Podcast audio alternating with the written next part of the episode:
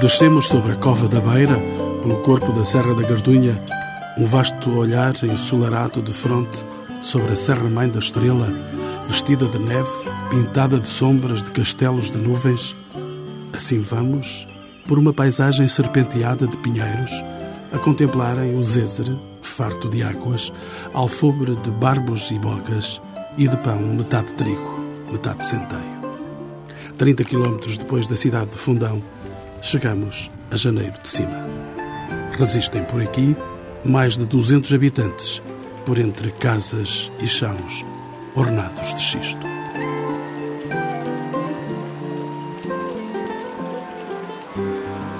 Janeiro de Cima, com o seu parque fluvial, integra uma rede alargada de 24 aldeias, guardas de memórias e tradições únicas.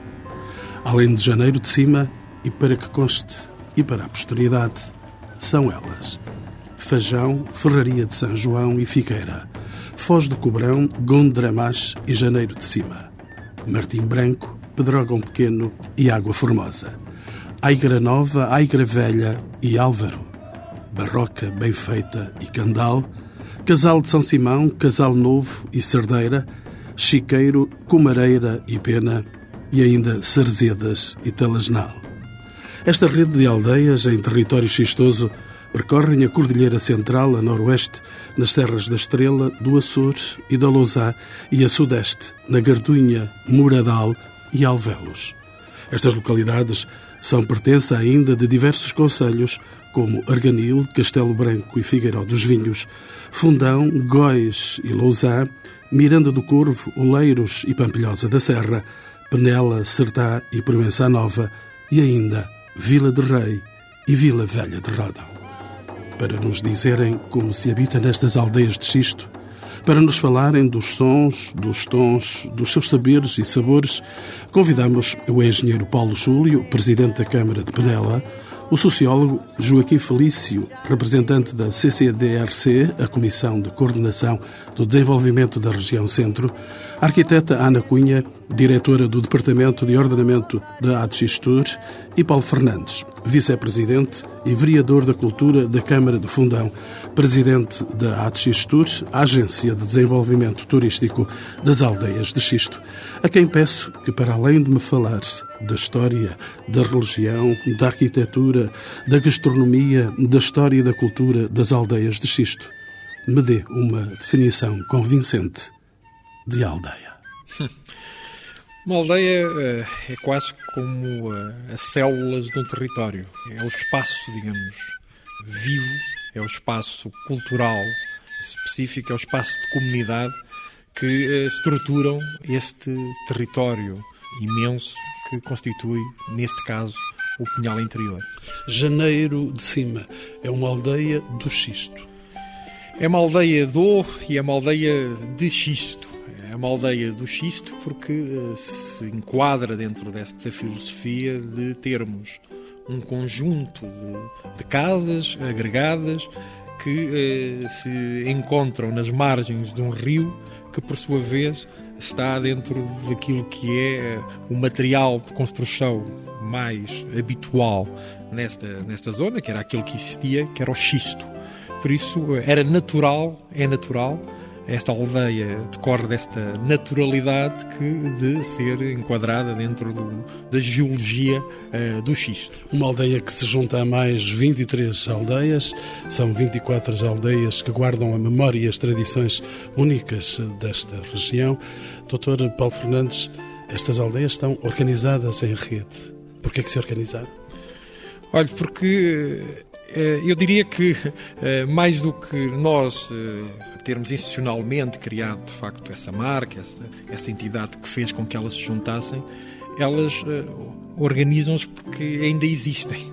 Ainda chegaram aos, aos dias de hoje naquela perspectiva de serem aldeias também de xisto, ou seja... Não ter... fosse a história apagá-las. Não fosse a história do homem apagá-las, não fosse, de facto, construção, a nova construção, os novos modelos de consumo, os novos modelos arquitetónicos do pós-imigração a terem transformado eh, e descaracterizado em aldeias que deixavam de ser do xisto ou de xisto para serem mais umas aldeias desse Portugal, sobretudo interior, que eh, deram o seu, o seu salto, digo, mais para a modernidade e se calhar perderam, digamos, o seu salto para o futuro.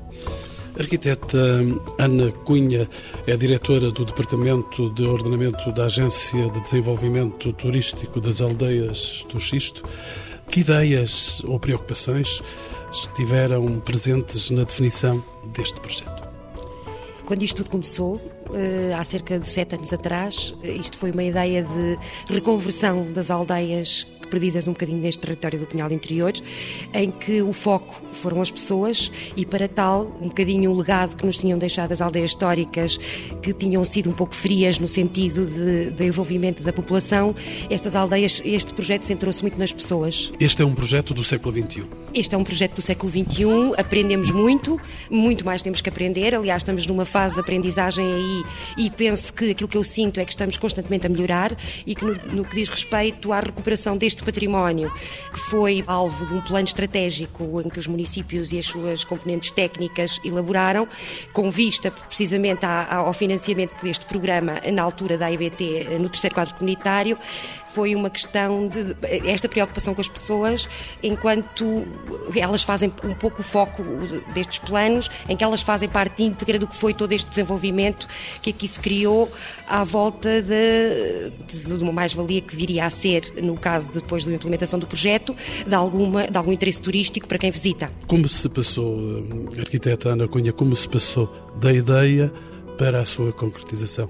Houve projetos, passos andados. Estas aldeias foram todas alvo de um plano.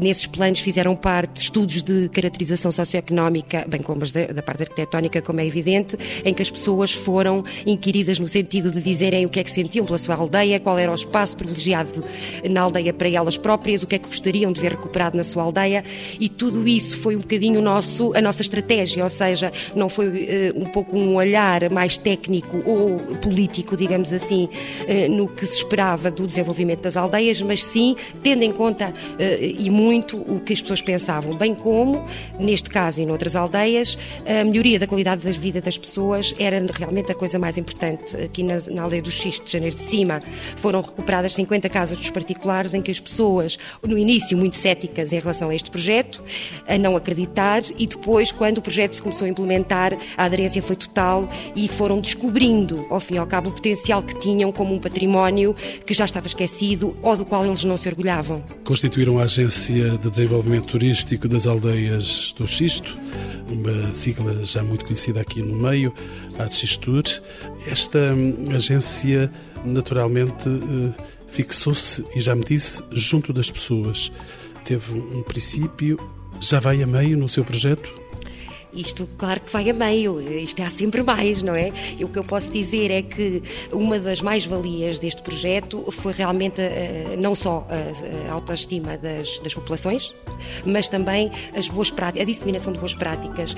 Uma coisa que me orgulha muito, e acho que orgulha todos, é que hoje em dia, nas aldeias do Xisto, quem antigamente intervia uh, sem preocupação, portanto, uma parede precisava de ser recuperada, poderia ser de tijolo, poderia ser um reboco uh, de qualquer modo, neste momento as pessoas não têm coragem de o fazer.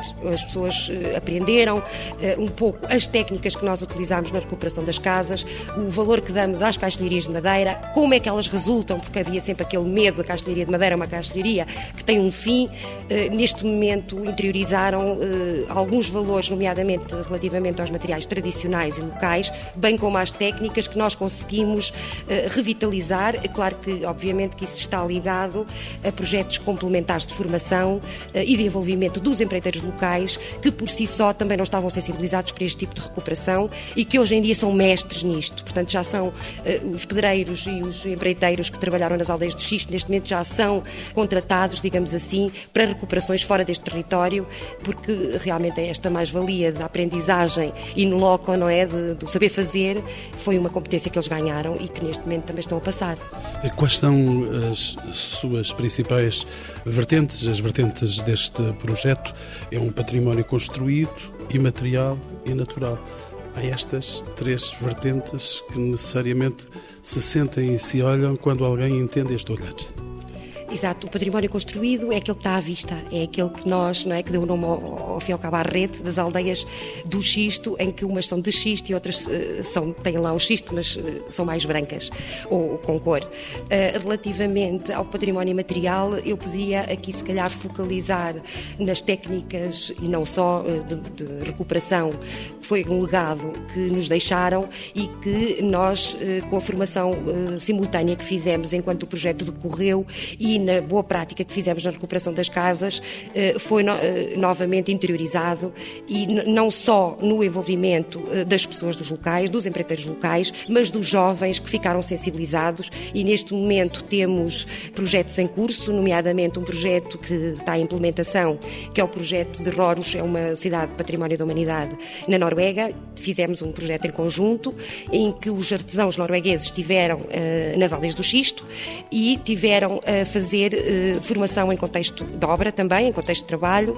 e que houve aqui uma partilha muito grande, não só das técnicas deles, barra as técnicas que nós utilizamos, bem como todas as aprendizagens ligadas, nomeadamente aos utensílios, como utilizar aqueles utensílios que já estavam a ganhar pó, não é? Naquelas carpintarias mais devolutas e que eh, foram realmente valorizados eh, nesta aprendizagem contínua. No correr da conversa, deixe-me saber se tomaram também a decisão de se constituírem património mundial da humanidade, já que as aldeias que visitaram no estrangeiro já lá estão. Sim, nós temos uma ideia de classificar as aldeias do xisto não como património mundial, mas eh, como património intermunicipal. Nós temos neste momento um regulamento eh, que vai privilegiar todo o tipo de intervenções eh, e regras que neste momento as aldeias do xisto vão ter que obedecer, que irá ser aprovado muito brevemente e que irá condicionar todas as intervenções e, e outras iniciativas que possam não vir a fazer sentido nestas aldeias que neste momento são um bocadinho o ouro, digamos assim, dos conselhos e que estão, ao fim e ao cabo, a trazer imensas mais-valias para o território e vão ser o impulso de muitos outros projetos e de muitas outras oportunidades. E falo agora com o engenheiro Paulo Júlio, ele é o presidente da Câmara de Penela, um município empenhado também neste projeto das aldeias do Xisto. Sr. Engenheiro, eh, neste projeto as populações constituem naturalmente uma prioridade. Eu diria mais que foram exatamente o ponto de partida. Eu acho que este projeto, o ponto inicial, tem muito que ver com o facto de se tratarem de territórios, enfim, com poucas pessoas que, foram, que se foram desertificando ao longo das últimas décadas. E é um projeto, enfim, que tem no seu conteúdo exatamente esse, esse sonho, essa esperança de, através de. e aqui reporto-me exatamente ao início, através desse sonho, dessa esperança e através de uma ação, podermos inverter um, um conjunto de fenómenos que têm a ver com a parte social e demográfica de todos estes conselhos. E, e falamos de uma grande parte dos conselhos da Serra da Lausanne, do Açor e da Gardunha. Estes lugares reconstroem as suas faces, os seus gostos de antigamente? Reconstroem. Mais do que isso, eu diria que eh, há aqui várias frentes de trabalho. Naturalmente que cada uma destas 24 eh, aldeias ganhou uma nova face. Por consequência dessa nova face, foi ganhando uma nova vida, desde logo com as pessoas que nelas sempre habitaram. Mas depois, ainda mais do que isso, elas hoje, paradoxalmente, acabam por ser, não digo o único, com certeza que não são o único, mas um dos motores de desenvolvimento de muitos destes, e nomeadamente dos pequenos conselhos. Porque elas têm hoje, através desta rede construída, essa capacidade de não só manter, mas também atrair novas pessoas para o território. Entretanto, gostaria de saber a opinião do Dr. Joaquim Felício ele é representante da CCDRC, da Comissão para a Coordenação do Desenvolvimento da Região Centro. Doutor, há paralelamente a este projeto uma grande preocupação com a identidade e com a preservação do património, quer construído, quer natural. Que programas se têm desenvolvido para a preservação dessa identidade e em que medida é que contribuem para a fixação das populações? Um problema, naturalmente, um problema candente. O, programa das aldeias do Xisto é, eh, e, e permita-me que recupere ou que volte um pouquinho atrás para perceber a gênese e onde é que está o ADN desta intervenção. E o ADN desta intervenção tem tudo a ver com um programa que foi inserido no âmbito do terceiro quadro comunitário de apoio, no âmbito do programa operacional do centro, programa esse que previu, logo no seu início, logo no seu documento estratégico, uma intervenção nas aldeias serranas. Era assim que se chamava inicialmente o programa. Programa esse que eh, estávamos no ano, no ano 2000 e nessa altura, digamos, a estratégia foi uma estratégia, eu diria, imposta aqui entre comas, de cima para baixo. Era o bottom-up. E havia um plano estratégico que foi elaborado no âmbito da Comissão de Coordenação e do, do Programa Operacional, mas depressa esse programa e essa linha de ação estratégica foi assumida pelos agentes do território. E esta é, digamos, a grande, aquilo que melhor correu no, no âmbito desta intervenção, que deixou de ter o protagonismo da Administração Central a conduzir estes trabalhos e essa passou a ser assumida, essa condição passou a ser assumida pelos agentes do território. E se há pouco aqui era referido que as pessoas são o principal alvo desta intervenção, eu diria que os principais protagonistas são os atores institucionais. E eu trabalhar em rede, quando falamos em 24 aldeias em redes, estamos a falar também de rede, desta rede de agentes, desta rede de instituições que plasmam este território, que são poucos, são muito poucos para o muito que há para fazer neste território. Quando me refere à questão do programa, eu diria que quais os programas, os programas são respostas. E, portanto, os problemas a gente conhecemos. Estamos numa das regiões mais com mais eh, dificuldades de desenvolvimento. E este projeto, eu diria que é um bom exemplo de que com poucos ovos se fazem boas omeletes. E aquilo que aqui foi conseguido fazer ao longo destes anos e que uh, não tínhamos dúvidas que ainda muito há para fazer, mas muito foi feito. E para termos uma ideia, este programa financiou 500 uh, intervenções em imóveis. Estamos a falar de 24 aldeias que têm 3.500 uh, imóveis, dos quais 500 foram intervencionados. Destes 500, com a ajuda pública dos fundos comunitários, mas também das autarquias, dos agentes que são as autarquias. Mas para além destas 500 intervenções nos imóveis particulares, tivemos em infraestruturas, tivemos em imóveis públicos, tivemos em espaços públicos. E tudo isto fez com que primeiro, a partir de uma intervenção física, fosse possível passar para um outro tipo de intervenção.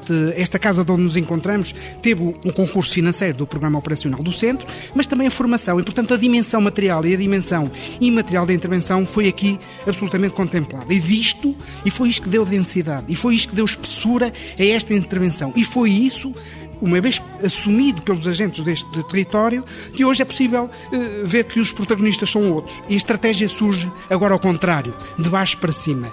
E, portanto, estamos perante um desafio e nós, a administração, mais não somos observadores daquilo que se está a passar no território. Escutada a administração, naturalmente, eu volto-me para a arquiteta Ana Cunha para perceber, e do seu olhar como arquiteta, as particularidades e as diferenças entre as várias aldeias.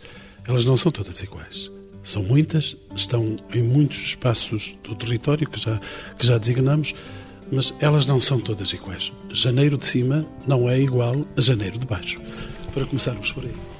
Não, este território, de, não só de, de, de, norte a sul de Portugal, temos territórios bastante heterogéneos. Na zona centro do país também temos territórios muito heterogéneos. É um território basicamente caracterizado por serra, mas que, cujo material do xisto em que estamos em presença vai diferenciando entre si, ou seja, nós temos vários tipos de xisto, nomeadamente temos o xisto grauváquico, que é um xisto mais rijo, e temos outros... Disse-me xisto? Grauváquico. Grauváquico. Exatamente. Se eu quisesse saber o que era... O xisto é uma pedra sedimentar, mas há regiões em que a pedra eh, é mais dura do que outra que é mais mole. Isso, nomeadamente, temos xisto mais escuro e temos xisto mais amarelo. Nomeadamente, por exemplo, aqui a, aldeia de Janeiro de Cima e Janeiro de Baixo, que é o caso, temos também o calhau rolado, pela proximidade que tem ao Zezer. Portanto, Os chamados godos, godos, calhaus. Os calhau rolado. Portanto, esta alvenaria é xisto e calhau rolado, é como se denomina, não é? Claro que, eh, ajudada pelo barro, não é? Se vai assim construindo a parede. Mas Relativamente, por exemplo, às aldeias do Lazã, não é? Em que o xisto é bastante mais denso, bastante mais escuro, temos uma outra uh, estereotomia do xisto, não só na sua cor, mas também na disposição da parede, e isto é uma mestria, quer dizer, nós vamos encontrar casas que têm cento e tal anos que estão com problemas de infiltrações de cobertura e que se mantêm intactas. Portanto, isto é um saber que não podemos perder. Mas é um saber que se distribui, digamos, na feição e na, na construção das casas. O xisto é obrigatório utilizá-lo em todas as casas?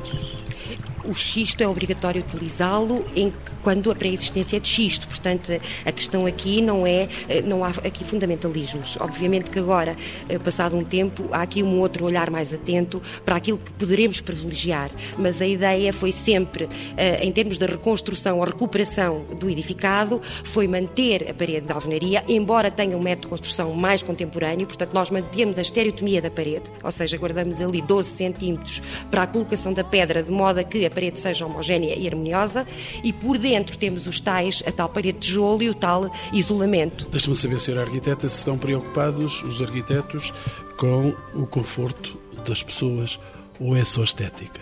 Não eu acho que a estética faz parte e isto é a harmonia, é o interior e o exterior. Não há arquitetura que vença só pelo exterior, nem arquitetura que vença só pelo interior. Portanto, há aqui um jogo, obviamente que estas casas eram um pouco desprovidas daquilo que nós chamamos uh, materiais confortáveis, ou seja, as coberturas não eram isoladas, obviamente a maioria das coberturas era de telha vã, aquelas que tinham algum forro, obviamente não tinham qualquer tipo de isolamento, e isso foi uma coisa que nós introduzimos. Portanto, nós mantivemos a imagem exterior e a cobertura começou a nascer de cima para baixo, tendo a seguir à, à telha uma uh, subtelha que vai fazer com que uh, haja uma impermeabilização total. A seguir à subtelha tem o isolamento e depois temos o forro ou não, conforme for a opção uh, interior da casa. Doutor Joaquim Felício. Vale a pena referir aqui um aspecto que me parece importante. Estas não são operações de cosmética. Não estamos aqui a tratar, a fossilizar ou a musealizar espaços. Estamos a, a recriar, a valorizar e a revitalizar espaços de vida. Valores tradicionais e patrimoniais. É isso que estão a fazer? Exatamente, mas pensar o futuro. É pensar no futuro. E não só guardar o passado. Não guardar o passado. Porque esse o passado associado a estas aldeias é um passado de sofrimento. É um passado. Hoje fala-se em crise, mas este espaço nunca deixou de estar em crise. As pessoas saíram daqui, é um espaço desertificado, é um espaço abandonado, porque as pessoas não tinham aqui condições para aqui viver. E tiveram que ir procurar a outros locais essas condições para aqui viver. Hoje alguma coisa está a mudar. Em 92, João Mário Grilo realizou um filme que chamava O Fim do Mundo e que retratava por sinal, ou ficcionava por sinal, um habitante de uma aldeia do Xisto que é a Cerdeira, na Lousã. O último habitante dessa aldeia, que vivia na aldeia com duas mulheres e numa desavença por causa de um problema de águas, ele assassinou uma das, das habitantes da aldeia e João Mário Grilo chamou esse filme uh, O Fim do Mundo. Eu diria que este não é o fim do mundo. Isto é, aqui se iniciou um mundo. É no espaço aldeia, quando o Dr. Paulo Fernandes há bocado referia do que é uma aldeia, como a célula, como a base do, do tecido deste território, é aqui que nasceu o mundo. E, portanto, eu diria que hoje estão reunidas as condições não de transformar estes espaços em museus, mas de transformar este espaço em um espaço vivido, um espaço com atividade, um espaço com economia, um espaço com cultura. E é isto que este projeto das aldeias do Xisto, primeiro com, digamos, o contributo da Comissão de Coordenação, hoje com a Xistur, é possível e, e, vai ser possível consolidar aquilo que em pouco, muito pouco tempo conseguiu ser feito. Doutor Paulo Fernandes, nesta linha de pensamento do Doutor eh, Joaquim Felício, pergunto-lhe se as aldeias do Xisto são procuradas estas que englobam este território, as 24, se elas são procuradas por novos habitantes? São. Também são procuradas por novos habitantes, por novas ruralidades e novas formas de olhar para o rural. Hoje, se há articulações que são feitas dentro do que é este programa de Aldeias de Xisto, é as vivências urbanas gastas e muito intensas com estas vivências rurais que as aldeias do Xisto proporcionam, muito mais naturais, muito mais calmas e eu diria até muito mais harmoniosas daquilo que uh, se entende como uma vivência mais saudável. Por isso, essa de facto é uma linha que faz com que novos habitantes, novos residentes, à procura da segunda habitação, à procura muitas vezes de um sítio onde possam trabalhar e criar em silêncio, porque obviamente o silêncio é hoje algo absolutamente valioso, que uh, só nós que não entendemos o mundo sem de facto o barulho, é que ainda não nos apercebemos do valor que o silêncio possa ter para muitas pessoas, sobretudo pessoas que têm capacidades mais criativas Mas também há uma nova procura, que é a nova velha procura, que é as segundas e terceiras gerações. Se este projeto, que articula tão bem pessoas, comunidades e territórios, se este projeto tem esta capacidade de articulação e de integração destas, digamos, dimensões, também tem uma articulação fantástica entre aquilo que há bocadinho se falava, entre o passado, mas também entre o presente e o futuro porque de facto valoriza uma identidade, é verdade, uma identidade que nos foi legada, com dificuldade, é verdade. Mas também a leva para as gerações futuras. É, é extraordinário, é, acho que é um dos fenómenos mais bonitos com que todos nós lidamos, é quando vemos os filhos e os netos a valorizar a velha casa do avô ou do bisavô. Isso é, é algo que mudou. Isso é, é um clique que se fez e que esse projeto claramente isso, ajudou. Isso é da área da emoção, é da área do sentimento, não tanto da razão. Olha, é da área da alma, sem dúvida. É da área também, seguramente, eh, daquilo que é a nossa questão mais importante, que é a nossa filiação de sangue, porque eh, quando se fala da relação com as aldeias e esse último elo com as aldeias, há sempre o primeiro, que é quando deixamos de ter familiares. E há um segundo, que é a linha da razão, que é a questão do património. Ouça, eu gosto muito de falar de, uma forma da poesia que as aldeias trazem e que esses novos valores, digamos, emocionais trazem. Mas não deixa de haver aqui uma questão prática e pragmática também desses uh, novos residentes, desses descendentes, que vêm como o seu património, essas suas casas velhas, essas casas que não são casas, são casinhas, como muitas vezes aqui diziam os mais velhos, feitas de pedrinhas, como eles também muitas vezes uh, se referem a elas, como é que elas hoje têm uma, procura, têm uma procura, têm um valor que é um valor, evidentemente, de identidade, é um valor que é reconhecido por eles próprios, mas também é reconhecido pelo mundo exterior.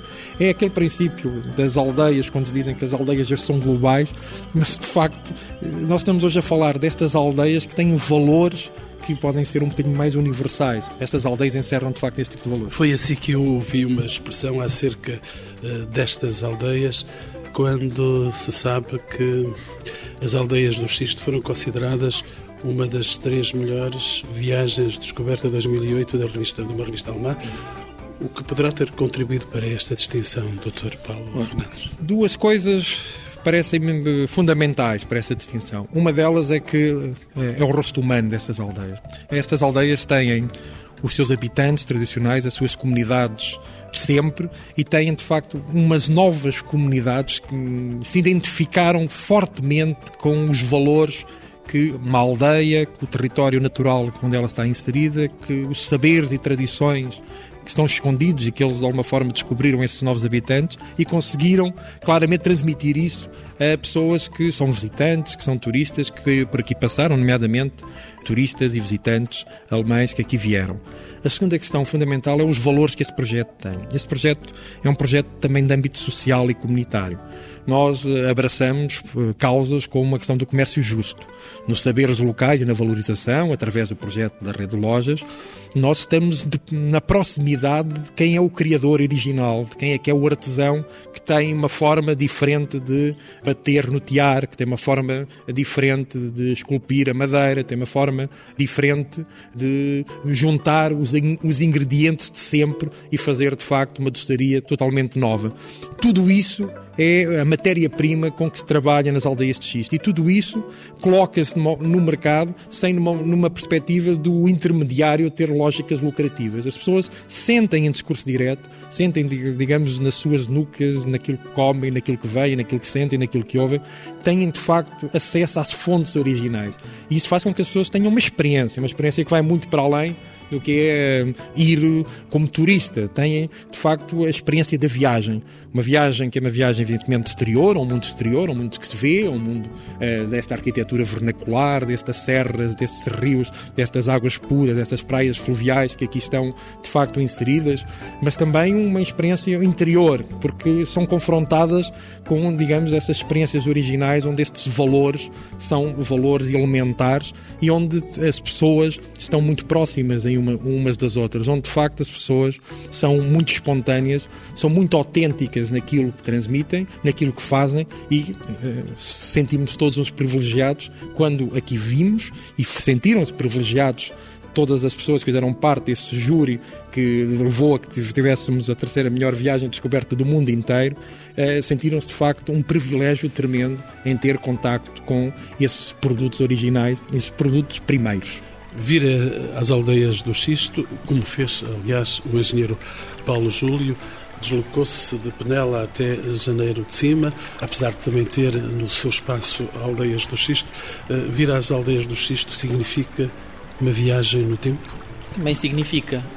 Porque, enfim, eh, se nós eh, atentarmos àquilo que é a nossa vida cotidiana, aqui encontra-se um outro tipo de vida. Claramente a vida do mundo rural, ainda muita tradição que ainda é ação, e, portanto, obviamente que aí eh, encontramos paz, encontramos tranquilidade, eh, encontramos eh, os tais sons e os tons e os saberes e os cheiros. E os sabores, os bons sabores destas terras.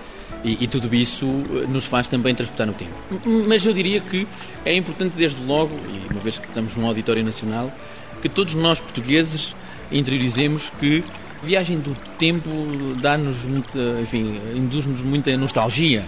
Eu acho que estes espaços são claramente espaços de desenvolvimento, espaços de oportunidade, espaços de atração também do homem urbano, eh, que aqui eh, também acaba por encontrar não só forma de subsistir, mas forma de estar e de ser eh, no seu todo. E aqui sobe o som da Casa das Tecedeiras, de Janeiro de Cima, um projeto a trazer mais futuro a Natália Barata e a Rosa Pereira. Depois de um curso feito há seis anos, os dias destas jovens mulheres tecem-se de mantas, cascóis, panos de linho, sacos de pão e sacos com cheiro de alfazema e pedras de xisto. Eu não sou de cá, sou de Silvares, casei Sim. cá. Depois estava desempregada, houve esta oportunidade de, de, do curso, fui para o curso, depois gostei e fiquei. Acha que este seu emprego, agora na tecelagem, é um emprego de futuro? Não sei, só o tempo dirá. Mas eh, tem confiança que esta é uma hipótese de trabalho? Tenho confiança que isto que possa ir eh, mais longe. Natália, deixa-me perguntar também, este é o seu futuro? Não sei. Eu gostava, gostava que fosse. Neste momento faço aquilo que gosto. Arquiteta Ana Cunha, esta é a música que se ouve todos os dias nesta casa, esta música porventura monótona, porventura forte intensa para os ouvidos das trabalhadoras desta casa. Como preservar estes valores que são agora tomados em mãos? Eu diria que este bater do tiar, eh, mais do que tecer o linho, é um bater de emoção. Esta casa surgiu num sonho que estas senhoras tinham em ter uma casa para tecer, porque elas faziam-no em casa, e demos-lhe a possibilidade de terem uma casa onde albergou, digamos assim, não só o ateliê onde elas diariamente trabalham, mas onde tem um posto de venda e ainda conseguimos, eh, e era o objetivo do projeto, ter uma sala de conteúdos para que as pessoas tomassem contacto com o ciclo do linho e que, na sua visita, conseguissem tecer um fio e ficar um pouco delas próprias nesta casa. Posso falar na tecelagem e, e posso estender um pouco uh, todo o artesanato tradicional que ainda vamos tendo nas aldeias do Xisto, que este artesanato, conforme é trabalhado tradicionalmente, tem um valor uh, incondicional, incontestável. A questão é que a nossa ideia e o que temos vindo a fazer, nomeadamente com as tecedeiras, temos introduzido algumas pessoas com algum valor uh, acrescido crescido, digamos assim, no nível do design, que têm trabalhado em parceria e têm desenvolvido trabalhos de conjunto. Portanto, eu penso que não só o artesanato não pode ser olhado como um saber fazer manual, mas uma mais-valia para este território em termos de desenvolvimento, sensibilizar as camadas jovens no sentido de terem um novo olhar para aquela manta que não deixa de ser uma manta tecida em tiares eh, tradicionais, mas com um ar, com uma cor, com uma textura completamente nova que tanto tem lugar na Casa das Terceiras em Janeiro de Cima, como tem lugar numa casa de alta costura ou de alta moda eh, nas nossas cidades, quer sejam portuguesas, quer sejam europeias. Paulo Fernandes, de que modo aqui o turismo pode beneficiar da vertente natural, cultural, humana existente nas aldeias do Xisto? É óbvio que num mercado altamente competitivo, onde temos informação, temos tanta coisa que vem de tantos lados, só aquilo que é distintivo, só aquilo que é diferente, hoje em dia consegue encontrar o seu caminho, consegue encontrar o seu trilho. O projeto da Lista Xisto é um conjunto enorme de trilhos no meio do Pinhal, é um conjunto de, de, aldeias, é um conjunto de praias fluviais, é um conjunto de saberes, de sabores, de identidades que aqui de facto se cruzam, que fazem esta paisagem cultural do xisto uma coisa identitária e uma coisa que consegue, quer numa ótica de turismo natureza, falando agora de uma perspectiva mais de produto, quer numa ótica de projetos de turismo cultural, conseguir o seu espaço, o seu espaço de manobra. Mas tem algo que é o que faz totalmente diferente. E foi isso que de facto o mercado alemão valorizou. É que é um projeto social label, que em Portugal podia ser visto mal do ponto de vista do social, como algo que é desvalorizável, mas não, pelo contrário. É por, por ele ter essa componente, para ter esse rosto humano, que ele tem tanto, de facto, tanto valor para tanta gente. Doutor Paulo Fernandes, deixe-me saber da opinião do doutor Joaquim Felício. Ele é sociólogo e é o homem também que mexe na economia destes meios, por isso lhe pergunto se o turismo aqui não é um intruso, não é um senhor mal querido. Creio bem que não, ou desejo que não o seja. Eh, eh, digamos, o turismo tem que concorrer para desenvolver estes espaços, não ter aqui uma atitude, uma postura predadora sobre aquilo que são este património. Eu acho que isto é muito importante. O turismo é bem-vindo, é um dos recursos que este território pode mobilizar, mas não é o único. Este território não subsiste apenas com turismo. Tem que ter, a agricultura tem que continuar, outro tipo de atividades tem que continuar, as atividades tradicionais, eventualmente outras, aproveitando as novas tecnologias e poder trazer para este espaço outro tipo de trabalho, aproveitando eh, o teletrabalho, aproveitando os recursos que hoje a internet nos oferece. Este pode ser um espaço de lazer e um espaço de trabalho. Mas o turismo é uma das atividades que deve concorrer, mas que tem que contribuir para desenvolver. Não pode eh, contribuir para prejudicar e para ameaçar aquilo que é um, um valor eh, patrimonial, ambiental e cultural. Não podemos pô-lo em perigo pela intervenção do turismo. Arquiteta Ana Cunha, estas várias vertentes de que estamos a falar, destes sons, destes tons, destes saberes e destes sabores, há também a história da tradição eh, que tem a ver com as festividades. O povo não sofre apenas a tristeza, ele também se alegra com as festas que faz e que promove.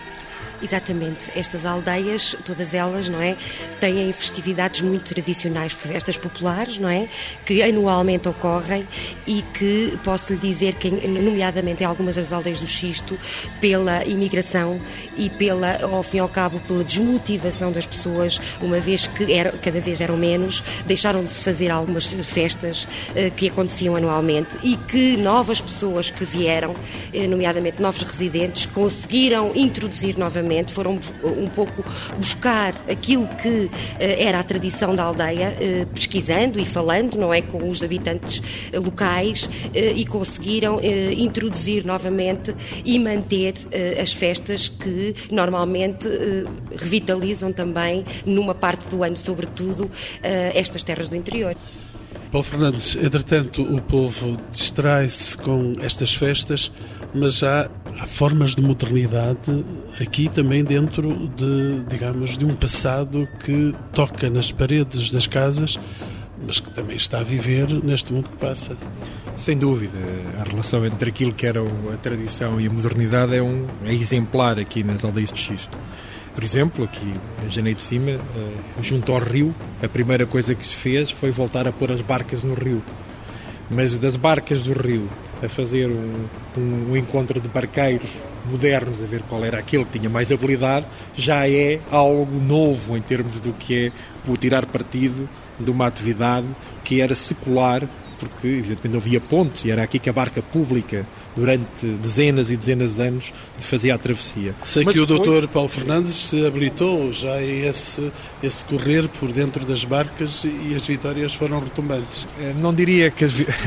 a, minha vitória foi chegar ao fim e esse é o, esse é o, enorme, o, o enorme desafio é, para todas as pessoas que vêm eh, para aqui, que é experimentar experimentem uh, tecer, experimentem saber o que é o, o, funcionamento de uma colmeia, como é que escolhe um cogumelo ou como é que se podem colher uma, umas flores silvestres. Uh, tudo isso tem experimentação aqui ou como se pode conduzir uma barca no Rio Zeza. E disponibilizem-se também para ouvir jazz por aqui. Sem dúvida. Nós... Jazz no meio dos pinheiros. Uh, todas as novas linguagens culturais aqui se podem cruzar, desde os encontros de jazz, à componentes bandas. E para isso é preciso marketing? Ouça, para isto é preciso uh, saber uh, comunicar, é preciso perceber aquilo que tem valor e é preciso, de facto, estar rodeado de excelentíssimos profissionais, porque detrás, de facto, desta matéria-prima maravilhosa que nos foi legada e que está a ser trabalhada e exigida pela comunidade de pessoas que fazem o corpo de todo este projeto, temos de facto depois excelentíssimos técnicos a trabalhar connosco que, que sabem tirar partido disso, têm a sensibilidade e percepção para tirar partido disso e conseguir passar destas casas, destas aldeias, para uh, o que é o, o país, para o que é o mundo e conseguir comunicar com ele. Já perdido com o fulgor das estrelas, que aqui são mais sedutoras, não abandono janeiro de cima sem escutar o Sr. Amílcar, de 77 anos. Ele é poeta popular, foi taxista vindo de Alfarelos, pelo Barreiro, onde viveu como ferroviário entre os comboios. Estacionou por aqui, no brilho desta amada aldeia de Xisto. Janeiro de Cima, para quem não conhece, vou fazer sua descrição. É a aldeia mais a sul do Conselho do Fundão. A sua casa foi a primeira a ser intervencionada. Esta terra para mim já teve duas faces. Teve aquela primeira face em que não havia ligação, não havia estradas, não havia nada, isto era uma gente humildíssima. Hoje já há um bocadinho de. E graças à imigração, que a imigração também deu um, um, impulso bastante a isto, mas hoje a terra já é muito diferente do que era antigamente. Até parece que tem uma cara nova. Tem, tem uma cara nova. E também lhe digo uma coisa, não é por estar aqui a, a senhora arquiteta, mas isto deve-se também à aldeia de Xisto, a ser a aldeia de Xisto, porque eh, chamou aqui muitos turistas e chama e vai continuar a chamar, creio eu, com certeza que vai ser, vai ser um, uma passagem de, grande de quem aprecia este, este sistema de construção.